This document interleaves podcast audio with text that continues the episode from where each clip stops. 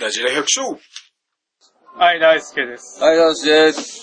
すみません。第112回、ラジオ百姓、始まります。テイクテイク3 3ですねテイク3です。はい、すみません。やっと始まりました。というわけで今日は、今、新宿の、新宿のえー京、京町恋しぐりという、居酒屋で、えー、東京野良さんを、と一緒にそうですね。飲んでるということで、野良さんお願いします。お願いします。してますおはようござです。初めてこう、リスナーさんにそうで会すっね。て、はい。なかなか野良さんはいい人。そうあ、ですすね。いません、。そんな褒めちいちゃっ本当に、気、気使ってばっかりで。本当に気遣わしちゃって逆になんか悪い感じがしちて。ゃいやう。いいや、や、とんでもない。はるばる来てもらってんだから。本当にありがとうございまありがとうございます。ありがとうございます。野良さんが来てくれたということで。す。来てくれたっていうか、来てくれたっていうかあ、まあ、俺たちが。行ったっていうか、ああ、そうですね。野良さんどうですか僕たちが会って。うんやっぱなんかみ耳馴染みがある人だけど、顔を見るのは初めてだから。なんか変な感じですかそう、さ、さとしさんは、ツイッターとか、はあのね、あそうですブねログ画像が。い。あ、あそうあ、顔が出てますね。そうそうそうそう。ダーちゃん出てねえもん。俺出してない。俺出さないでした。なんだよ。最近なんかネット怖いから。まあ、そっか。なんか俺が死んだ時とかなんか調べられそうだよ。テレビに犯罪がなんか、犯罪に巻き込まれたりしてさ。あ、これ使われてね。うあったよ、なんか、Facebook しようとか。ん、そう、だからあの、犯罪、俺がもし犯犯罪を起こ起こす、起こす、起こすことはないと思うんですけ ど。だって犯罪を起こしたら結構ワイドショーで Facebook のなんか画像が出てきますよね。俺、なんかあれ怖いなと思って。被害者の人も出るじゃないですか。あー、出るね。前は卒業アルバムとかあで出な出なくても名前、被害者の名前出るじゃないですか今は SNS。そしたら俺 Facebook で調べるからね。そしたら案の定あるんですよ、大体。えでもそれを考えたら俺嫌だなと思って。最初は誰でも見れるようにしてたんですよ、Facebook。でも今友達以外見れなくしました。えで俺じゅも、俺もセキュリティは強いけどうん一回乗っ取られたんですよ、Facebook やってて。乗っ取られたことがあって。すごいさ、なんかこう、自分のこう友達に、なんかいろんなメッセージを、直接メッセージあるじゃないですか。Twitter とかでもあるんですよ、メッセージを。あれみたいなので、なんか、サイトのリンク貼ったやつで、なんか、こちょっと僕写真撮ってるんだけど、投票してもらえませんかみたいな。なんかメッセージ送るんですよ。サイトの URL 貼って貼り付けて。これでもう、すごい大迷惑かけましたから、友達に。あ、相手にね。ああ。あめいろんな人にメメールを送いろんな人にメールを送る。あお俺には来なかったけど。すごい。あれほんとすごい。乗っ取りってやつ、そう。皆さん気をつけてくださいね、ほんと乗っ取りは。本当に。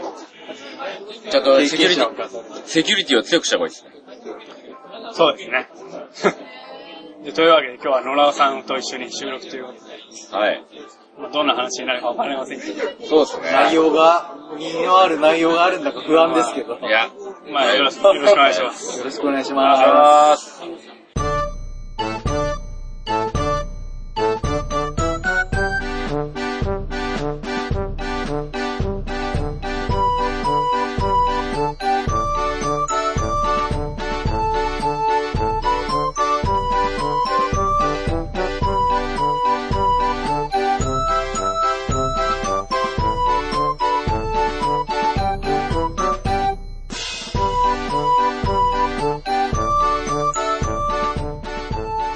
じゃあというわけで、というわけで。今日は東京野良さんをゲストにそうですね迎えてやります。で今日も一応テーマを設けてやりますんで、今日のテーマは未来の農業がどうなるか。うん。を、ちょっとまあ、考えついたのはまあまあ、どんなんでもいいんで、そうですねはい。それそれについてちょっと話してみよう。野良さんとして。そうです。はい未来、未来、未来。何年後 ?10 年後でも20年後でもいいし、100年後でもいいですし、 100年後。 100年後の農業どうなっていくか。 100年後相当遠いね。 100年後。 100年後はね、多分、みんな手作業になってると思うよ。逆に。機械じ機ゃな械くな化っじゃない。機械じゃなくなって、なんだよ。なんで、なんとなく。なんだよ、そんな。全然ダメじゃん。なんとなくね、なんだろう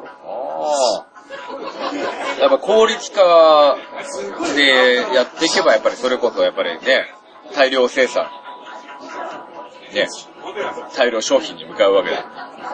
そう。100年後はもまだ逆行、う逆も、逆で、基地に戻ってるってこと原点に戻るってことそうです。原点に戻ってみんな手作業しようと。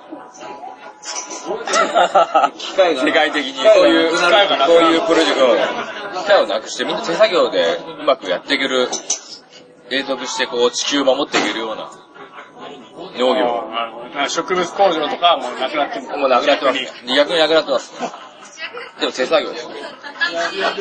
植で物々交物、換が今度始まりますそれ。はあの、病害虫とかが全くつかない新しい種、新品種が出るとかそういう意味じゃなくて、そういう品種じゃないですね。じゃなくて、そういう意味じゃないで言ってますね。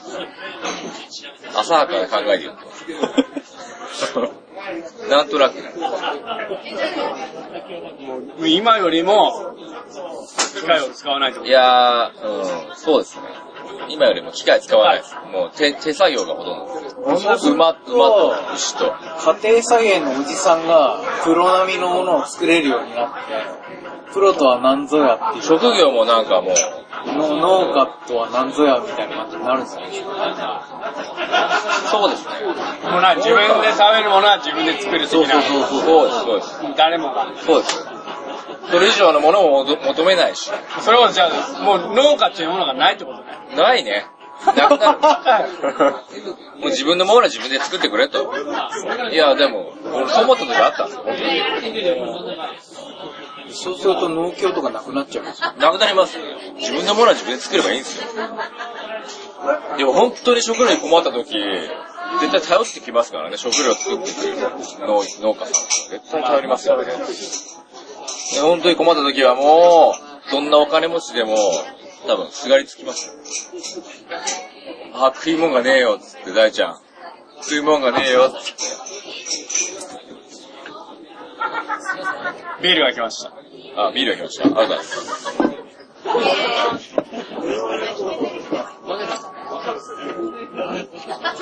まお冷やです。いや、ありがとう。大ちゃんはお冷やです。 俺と野良さんはビールです。はいビール4ガソ杯リン ,4 杯目です。ガソリンありがとうございです。じゃあ、野良さんはどうなると思いますかます。俺の話終わりえ ?100 年後まだあ る。まだあいる。や、なないいい俺はいい一旦切ってもいいや。いまだなんかある。まだなんかある。や、ないです。何言おうとしたか忘れました。じゃあ、野良さんは、まあ、100円後じゃなくてもいい、まあ、全然近々の10年後とかでもいいんですけど。 10年後。10年後はまあ近すぎるからわかんないですけど、でも100、100ぐらい。やっぱりこう、手がかからない品種が味味よりも、その手がかからない病害虫とかつかないような新品種が出てきて、食事っていうより餌に近いような感覚の企業もあるでしょうから、まあ、そこら辺を求めてる国とかもありますあかあらね。るでしょ、うん実際正直言ってね。そういうところに向けて、そういうのが出てくるんじゃないかと。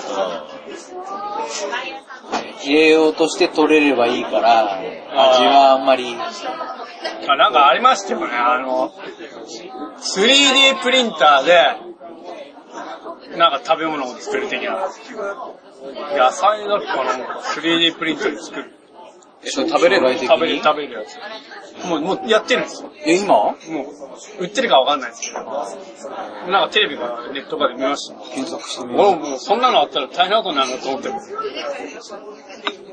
ああれも、あ、ある、見た。う。今、あーファミレスとかサラダバーとかも行くと、か硬いのが多いじゃないですか。ブロッコリーとか。サラダバーないしね、田舎は。ないですかあるあるカーストとかにある。あったっけある。ガネ行ってないだけ。なんか、か、硬くてゴリゴリしてたり、輸送性が第一で、味は二の次なんだなっていう思う、思うことがあるんで、そうすると生産性が良くて、その、手間がかかんないで、多種量なものであるのが、あの、第一目標でっていう感じで、品種改良していく種苗メーカーが出るんじゃないか。なんか、そうするとやっぱりなんか、え餌的な感じに。あーなんか餌的なっていうのは、なんか僕も、なんかそんなイメージつくな。なんか、例えば、その、それさえ食べてれば、とりあえず OK みたいなレタスみたいな。もうあらゆる、いやあらゆる栄養素が栄養が、まん、もう含まれてる野菜みたいな。サプリメント的なさもうサプリ的な感覚にもう、ハイブリッドモンサンみたいな。まあね、まあまあ、どうなんだろう。でもまあ、現、現、現在は、やっぱりでもそういうのを毛嫌いする人と、がいるじゃない。まあいわゆるひ、左、左寄りの人たち。無能な人が。勇気がいいとかって人は、そんなサプリでなんて絶対嫌がるでしょ。まあそうだろうね人工、人工的な。だからどうなんだろうね。そ、そ、そ、そっち路線に行けば、そういうのは、そのサトシの言ってるみたいな方になるかもしれないしね。でも、でも、植物工場がこれから増えていきそうな感じはあるから、そうだね。まあある程度は増えるような気がしますよ。植物工場は増えます。結構、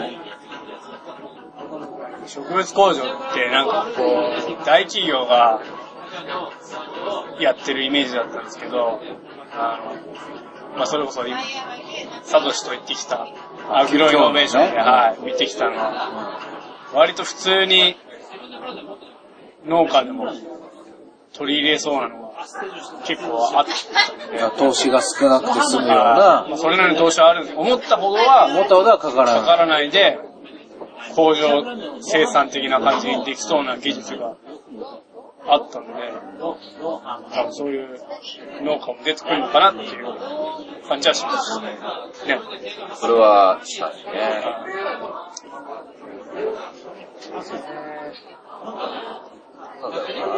あとは。あら、じゃあ、100年後じゃなくて10年後。それこそ今 TPP が、えー、まあ、まあ、本当に妥結されるのかどうかわかんないですけど、一応まあそういう方向に行ってるのは間違いない。まあ、そうなると10年後どうなってるか。そうだね。まあ、それこそ、今なんて東南アジアに向けてさ、やっぱり輸出、まずは TPP が始まるってことは、まあ、輸出、日本の農農業を輸出しようっていうね、よくなんか今ありますよね。まあ、輸出したり、現地生産したり、現地生産したところはまた輸出したりとか、本当にグローバル化が進むのは、進むことは進むんじゃねえかなと思いますよね。ただ今日、まあ今日、これまた今日のアグロイノベーションで、いろいろ聞いてきたんですけど、輸出もなかなか難しくて。まあね、その、各輸出、あまあ相手国に相手国の。の基準、まあ、農産物の基準とか、あといろいろ、なんだろう、植物、なんとか、植物なんだっけなんだっけ、衛生じゃねえや。けんけん検疫法だかなんだか。そうそう、あの、輸入した時に、その輸入物についてる病害虫をはいはい、その母国の生産、まあその農家、生産の現場にその病害虫が移ると悪いっはいていはうい。意味で、輸物出検疫みたいな。そうですね。それを、やっぱり、毛嫌いするんで、それで、そう、そういう、自国で生産してるものに対しては、うんやっぱり移りやすいわけじゃないですか、輸入した場まあそりゃ合そうですよは。だねからそれに対してはやっぱり、輸入しないよっていう、やっぱり基準っていうかそういうのがあるみたいな。で輸出輸出っつってるんですけど、多分中国に輸出できるのは、リンゴと梨と、イチゴだっけ果物3種類しかないんですよ。今のところはは。い。他の果物輸出できないんですよ、中国に。それが俺はびっくりしその、その法、法によた。っうてん法ね、律法律があって。でも TPP が中国入ると米だったん、だ一番緩い基準に合わさるからできるようになるんですよ。どうなんですかね。でも中国は3種類しかなかったです。梨と、リンゴと、米だったのかな米だね。米は米ででもちょっと難しいみたいなんですけど、梨とリンゴと米って言ってたんですよ他はダメみたいです。それが俺びっくりした。いくら意も外、と厳しいんだよ。ね、あの、輸出品目が少ないんだよね。中国が一番少中ない。国がなぜか一番少ない。一番なんか緩そうなんですけど。向こうがやるのは緩くて、こっちが行くのはきついんですよ。そうですかね。わかんないですけどね。あとの、まあ、まあ、例えば、日本の農農薬の基準でやっててと、台湾の農薬の巻いてる基準に引っかかるんで、輸出できないんで、もし輸出するなら、台湾の輸出用の畑を作ってやらないと防除いけな体い。系防除体系に変えて。で、その残留農薬がね、基準がやっぱり低く設定されてるんですよ。でもアメリカのからこうグレープフルーツとか日本に入ってくるのも、あの収穫後にポストハーベストで殺菌剤とかかけるのを、日本はそれを受け入れるために、その農薬の成分を食品添加物として、法に通して、グレープフルーツが入ってそくれる。もお金が入ってんすよね。多分それ業、業、そそうそうそうれ国と国同士で多分話し合いしたんですよ。それもなんか今日話したよね。ああ、やっのてましたやってましたね。ー、日グ本レープフルーツ消費国なんだよね、日本。その、なんだ、青森のリンゴを台湾に輸出しようとした時に、なんかの農薬の一成分が引っかかって、輸出できなくなったらしいんですよ。その台湾だとその成分が、もう、全く含まれてたらいけない 0ppm だから、基準が 0ppm で、日本が 0. 何 ppm まで OK だったんですけど、それでどうしたかっていうと、青森のリンゴの農協がわかんないですけど、それが行政、国に言って、台湾の国と国同士でまあ話し合い圧力というか話し合いうんまあ圧力かわかんない話し合いつけて、基準を上げさせ基た準を上げちょっと上げさせて、輸出できるようにしたんです。だから多分、国と国でやってるんですよね、きっそうだグレープフルーツに関してはね、なんかと。、それも面白かっもう、なんだろう、その、なんだっけ非営利た。うんとマーケティングマー組織ケティング組織っていうのがあって、それはもうみんなからこう融資、融資フロリダ州のグレープフルーツのマーケティング組織みたいなのがあるんですよ。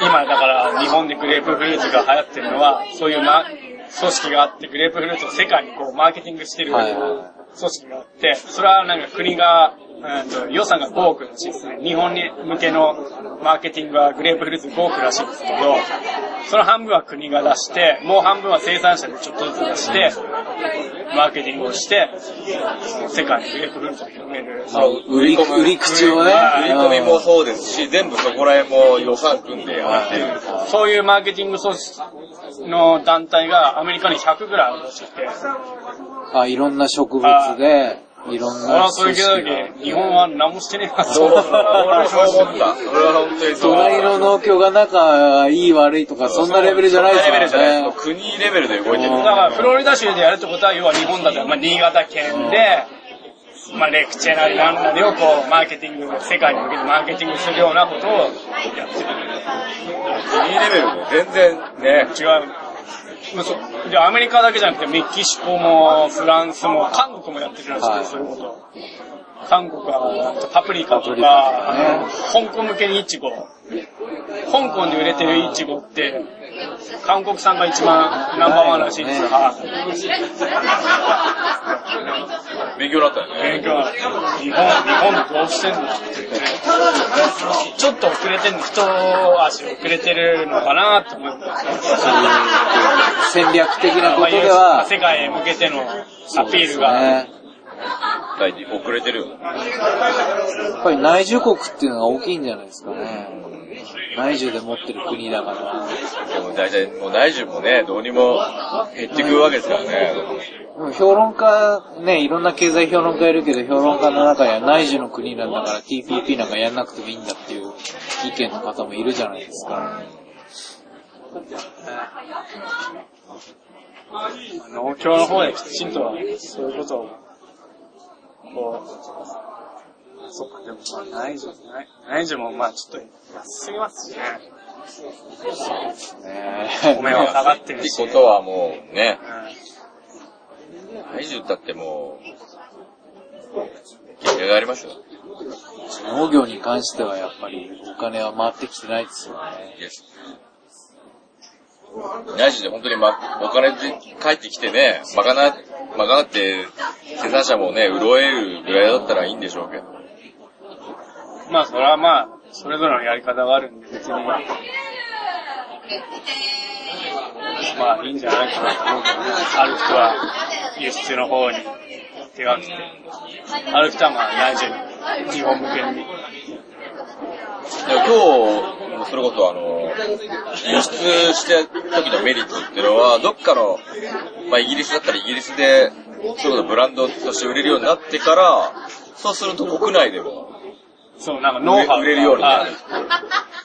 イギリスで売れるようになりましたあと。ーイギリスでブランドとして認めてもらって売れるようになりましたって言った場合に、日本国の内需も、なんて言うんでしょうね、こう売れるようになる。白人コンプレックスでもあるんですかね、日本い人、や、。なんかそれこそエコー効果とか言ってて あまあ、あもう外国で売れた商品は、な、中、中ではいはいはいも売れてくる。あそれは、そう確かにそういうのもあるんだなと思って。だから、あと、ワワインは、フランスのワインはなんだ、な、な、何億くらい ?900 億だから、1000億くらい。1000億、1000もうちょっとあっ。そう、それはちょっと聞いてなかったそこ、ちょっと具体的な数字は忘れましたけど、1兆だったか、1000億だったか、市場規模が市場規模があるけど、日本、日本酒は、数、100億くらいって言ってたからあ、全然違うんだね。やっぱり、一桁違いましたね。億単位で一桁、一桁。世界規模で言ったら、まあ日本酒っていうのはね、だからまだまだ、まあ、まあ逆に考えればまだまだこれから、はいはい。伸びる、伸びしろがあるのかもしれないですけど、でも今まで何してたのかっていう。お米自体ね、あの、小麦とどっちがって言ったら、小麦の方が世界で見たらね。そうですね。あ、そうだでかすらね。お酒にした時にやっぱり日本、お米をお酒にするっていうのが、く果物をお酒にするのとか、まあそういう意味では、まあまだまだ伸びしろはあるから、あ逆逆に言えば、あ逆にそりゃそうです。あただでもやっぱ一歩遅れてるなっていう感じはしたね。あ、した。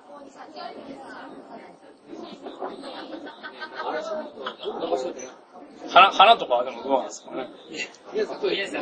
なんかオランダってイメージですごい強いですけそうですね、オランダとやっぱり日本が、あとアメリカが種苗会社が大きいところがありますけど、うんとこうどちらかというと、後進国のその品種のこう、無断使用というか、そういうのが割と前から問題視されてて、いい品種が出るっていうのはやっぱ営利性がある品種っていうことに、美味しい美味しくないじゃなくて、はこうき綺麗かどうかっていう花、特に花はそうなんですけど、前あの、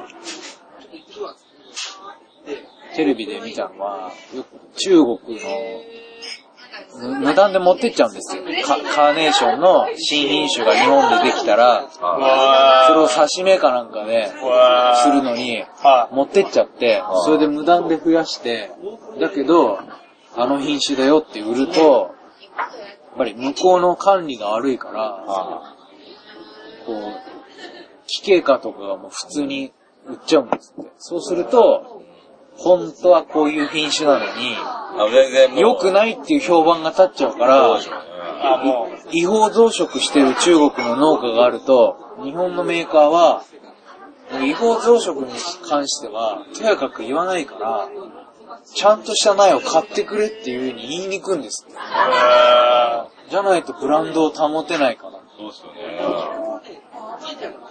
なるほど。ウイルスの病気とかがあっても平気で、ブランド名つけて売っちゃうから、そういうの聞くとやっぱりこう、ね日本人にあんまりないですよね、そういう感覚が。そう、韓国もだって、日本で作られたイチゴの品種だかを、なんか無断で持ってって、そうそうそう、き聞いたことありあます。それは多分俺たちのラジオでも話したよ。多分そういうイチゴが今香港で売り上げナンバーワンなんでしょ。めちゃくちゃだね。まあそれはまあマーケティング力が日本になかったんだけど。そういうことだね。爪が甘いね。爪が甘いね。爪が甘いもったいないよね。もったいねえよ。本当に。よく食うね。 なんか、さっきの食ってなかった。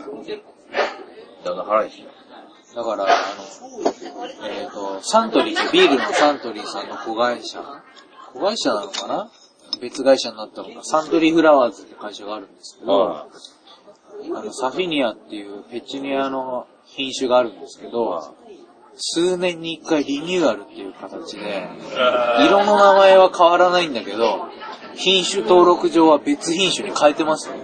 へちゃんと、こう、まあ、改良し続けていい品種にしてるんでしょうけど、多分日本人はないんでしょうけど、多分世界的に見たら、ちゃんとそういうことをやっていかないとっていうことなんでしょうね。なるほど。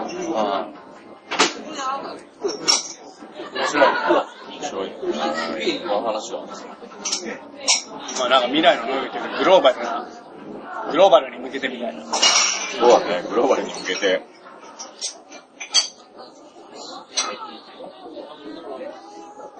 あとな、あと今日見たのは、ドールが、あ、バナナとあか。あれが今までなんかバナナとかリンゴばっかだったのを、ちょっと商用だけでも、ブルーベリーとかなんか、今までやってなかった果物を輸出始めたらしくて、少量っていうのはこう少こ量、う少量です。少量。はい、量が今ちょっと少なくても、なんかこう、今までやってなかったのをこうブランドをつけて、海外に輸出するのを今、はじ始めてるみたいですね。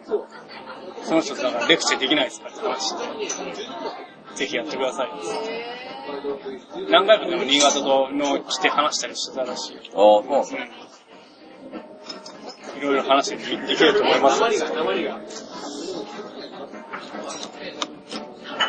ャーなんかね、青いう、青いうちに出すってわけにいかないから。まあだから、海外に輸出するのは、まあ青いまま海外に出して、これ現地で運んで。現地で。まあ、追熟運ぶね。で追熟のね、そういう倉庫もあんだって、海外に。道路の。あ、そうなんバナナとかそうやってやってんだ。だあ、それいいじゃうん。だん。からそういうの使えますね、つってそうですね、つってただ、レクチャーは追熟段階でちょっと、民問病みたいなのが出てくる。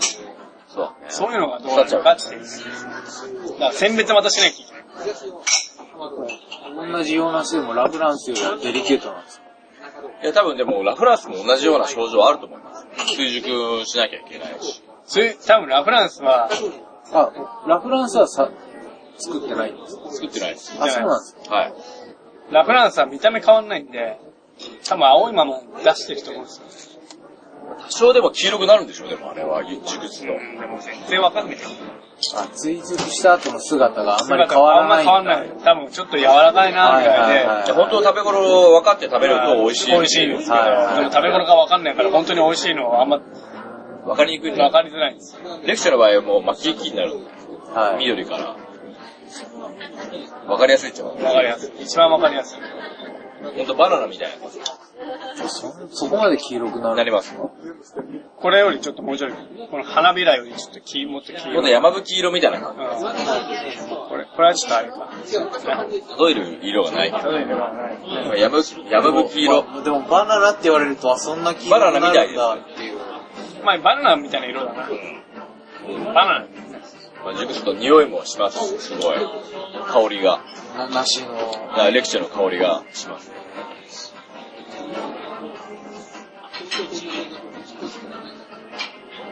そうね、未来の農業ね。ナ。もうないですか、未来は。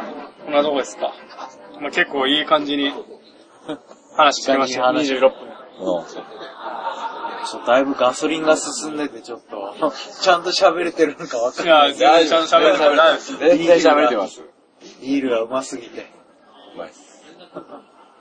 ねねうん、その、新潟のお二人のあたりでリュレクチェが盛んなのは、風土に合ってるんですそうです。そうです。そうなん本当そうなんですやよっ。ぱあの、他の県で作るとなんか割とうまくいかないことだよね。追熟段階とかでもね、やっぱり気候がやっぱり関係してる。まあ温度の関係もありますしね。あ、ジャイアントコーンってあるじゃないですか、つまり。あれがやっぱり他の土地でもさ栽培すると、あんなにでかくなんないって聞いたことある。そういうのが増えてくるかもしれないですね。そのあ品種は。その土地風土に合ったそうそうそうそうそう。まあそう、一種もそういうのやってますもんね、今。でも今その、産地のなんか北上化とか言ってるから、それこそ温暖化もあるんでしょうけど。あ、みかんの。みかんも特に、あみれかがんなんか特に上がってきまね、今、新潟で作れるみたいですからね、みんな。みかんを。はい。今、え北北限が新潟ぐらいになったんじゃなかったえりりんごが北海道をどんどん北上して、東京でパッションフルーツとか、今はなんてどこだマっンけゴー愛と知かだっけ作れるようになる愛知で今、愛知でもうドラゴンフルーツ作ってる。あ、もう出てます。多分施設ですけどね。あ知らなかったハウスなんですけど。今日出てます。今日出てました。展示会で。ねえーえ。やっちゃうよ。あとは味ですよね。最初は珍しいそうっすよね。ドイツか。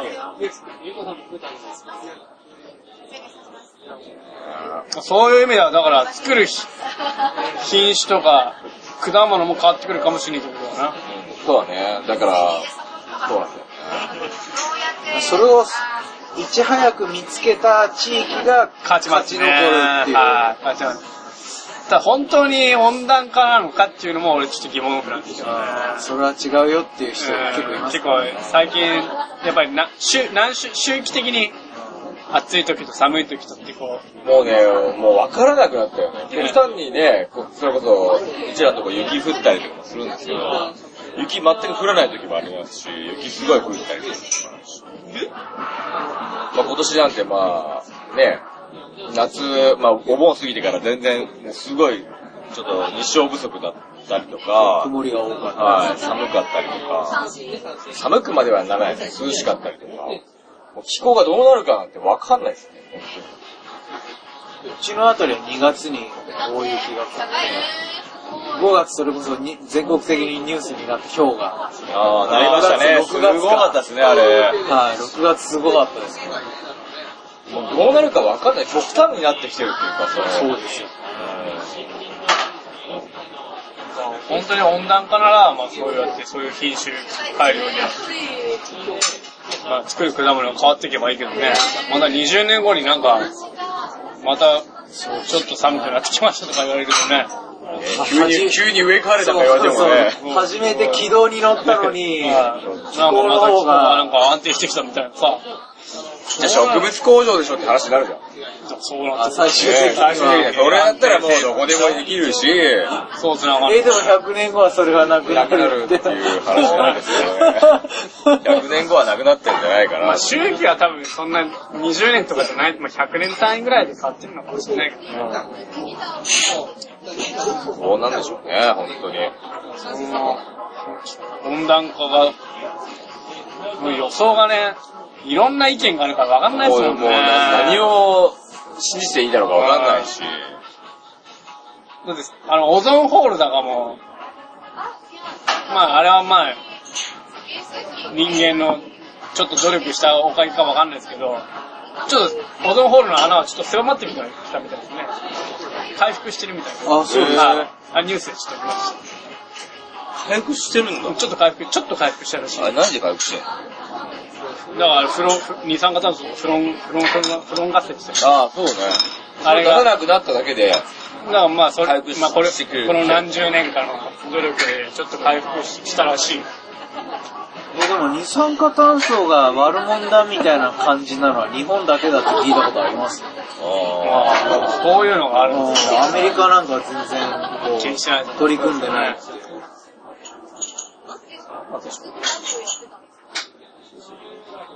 省エネとかに取り組んでるのは日本だけで、よその国、後進国なんか特に、日本が省エネとか、あの省資源に取り組んだ分を、えっへっへっつって使って、どんどんどんどんこう経済発展して、日本はそうやって省エネしてる分、経済がこう逆に縮小してって、追いつかれて追い抜かれちゃうんじゃないかっていう人が、なんだったっけラジオかなんかで聞い聞いたことありますけどね。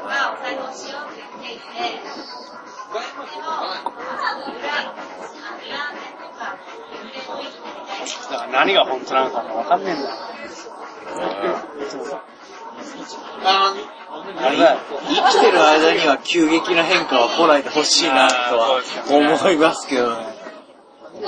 あ、なんだよ、も原発事故と一緒だよ。本当に。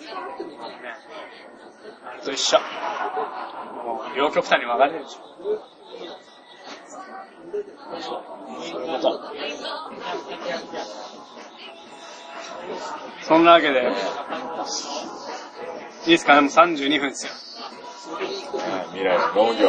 未来、まあ未来の農業の話から、なんかグローバル化の話まで、いろいろ話しました。は今日はいいですかね、こんなところで。い。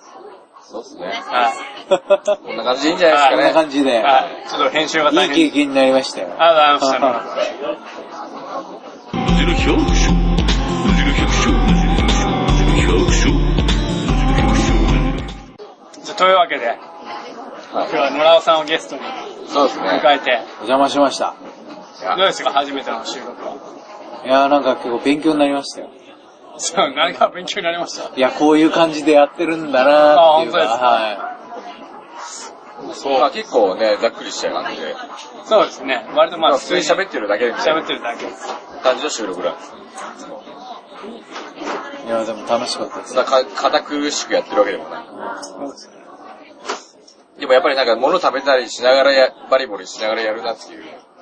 最初、それぐらい、それぐらいの意。注意事項はありましたね。最初飲んだり食ったりしながらすごいもうバリバリバリバリっていうのが入ってて、はすごい注意されましたよ。いデビューで。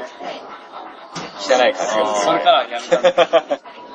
それからや、も耳障りが悪い的いやな。ゲップとか普通にしてう全然もうね、最近は、まあ最近、飲み食いしながらっていうのはないか。そうっすね。ないっすね。普通に、まあまあ、ね、こう、ジュースぐらいは飲みますけうんど。喉潤すぐらいのは飲むけど。今日は居酒屋収録ということで、そうですねお許しくださいとおいう許こしとくで。ださいっていうことです。でも前も一回やったんですよ。すごい前ね二回、あそうでしたっけ二回、二回目ぐらい。そう、これでやっだいぶ前です。渡辺さんた。もう、と。もう初期の頃です。渡辺農園さんの。はタングローエさんって何一時行く。あー、袋掛けの。はいい。ああ、もうほんあー、思い出した思い出した。第10回ぐらいとかの、ほんと初期ですね。そうですはい。野田さん聞いてるっていう。そうですね聞いてますよ、そそれれ。を分かるっての野は 田さん全部聞いてるんですよ。聞いてます110。いやーありがとうございます110回ぐらい。それがすげえよね。もう、まあたわいもないって言ったらあれですけど。え野田いつから聞いてたんですか聞き始めていつですか二十何回からあ、では、も割と。リアルで聞いあ、割てと初期の頃だったんですね。で、そっから遡って最初から聞いてます。でもメールいただいたのは結構後半になってからですよね。そうですね。そうですよね。 50、60何回だったかな。あ、でもそんなもんですよ。もうちょっと経ってから。なるほどでも生配信はいいよ、いいと思うわ。ないや、それはもう、しつこいことツ言イうキよ、ね。ャスツイキャスはいいですわ。ツイキャスハマってますよ。ハマってますよ。楽しこみの。間どうだったんですかいや、この間は、でも思う、そうだね、この間来てくれた人が、一番さ最初にね、そのツイキャスで収録してきた、した時の人がまだ来なかったのはちょっと残念だったけど。あでもやっぱり、ね、ーお二人女性の方がそう聞いですて、ああ、でも、あと新しい人が一人来てくれたもんあそうですね聞いて。しげさん。しげさん、しげさんです。しげさんもね、今度ぜひね、愛知。愛愛知知で。。愛知。愛愛知知。でこれあるかな僕もツイッターフォローし合ってるとか。俺も、俺もし合ってましたね。だからそれこそリリスナー同士でも繋がることもあるしそうですね。リスナー同士で繋がることもあります。そういう繋がりがこう増えてますね。でも結構、結構そういう、最初そういうのが目的でやり方だったからはいはなんかいろんな繋がり持てんじゃねえかっていう、こう話しな広ががらりを求めてみたいな。農業者同士の交流もできるしっていう、なんかいろんな青年部とかそういう枠じゃなくて、ねもうそんなのを抜きにして、なんかこう、つながりが持てるんじゃねえかっていう意味でも始めたっていうだから、あそうやってリ、まあ、リスナー同士もこう繋がってって、まあ、10人ぐらいこう繋がってさ、東京で飲み会とかだったらちょっと面ね。白いね。そういう夢だね。今日はじゃあ第一歩。第一だ歩から次来た時にこう、また別のリスナーさんががこうこう、増えてるかもしれない増えてくみたいな増えてるかもしれないいですね。そうしたら面白いですよね。そうなるとなかなか、いろんな分野のね、農業の話が聞けていいと思います。そうなると面白いですね。本当初めての人ばっかりだね。俺たちも楽しいしな。そうですね。でも新潟では、一回そういう飲み会、二回、一回かやった。忘年会とか忘年会で、新あのー、ゲストに出てくれた人もい呼んでやってて、たの。あれも15人くらいになったかな。一回やって、あれはあれで楽しかったんですけど全ね。然知らない者同士がね、集まっあのー、地域が違う人が結構いたんで、今まで交流なかったけど、その、俺たちがきのきっかけで、ねは交流できたみたいな。まあ、ただもう、あの、一つにまとめるのめんどくさい。もうやめたんですよ。て。な まああとは個う人であ気とはが合う同士でやってくれみたいそな。俺はそれで大変だったそういうつながりがあるっていうのはやっぱり楽しいよ。で今度は、まあ、県外県内じゃなくて、こう、野良さんみたいに県外の人と、こんな風に会えるっていうのはいいよね。やっぱり地域が一緒だと似たようなことやってて、そうだね。そうなんですあんまり刺激にはならないですよね。刺激にはならないとこはやっぱり。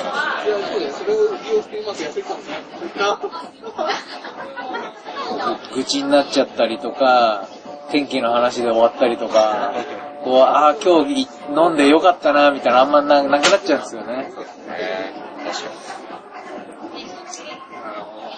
じゃあ、最後に番組へのお問い合わせは、なじ100アットマーク gmail.com です。najihyaku アットマーク gmail.com すげえ、空でいい。までお願いいたします。お願いします。お願いします。最近、メールがちょっと久しぶりに来たりしたんで、そうですね。はいまたメールお待ちしてます。お願いします。よろしくお願いします。はい。じゃあ、今日お送りしたのは、大輔と、スタートしと、野良尾でした。おはい聞き苦しいところは全部僕のせいでした。すいませんいでしやた。やー、どうもないです。どうでもないです。ありがとうございました。ありがとうございました。どうも。どうも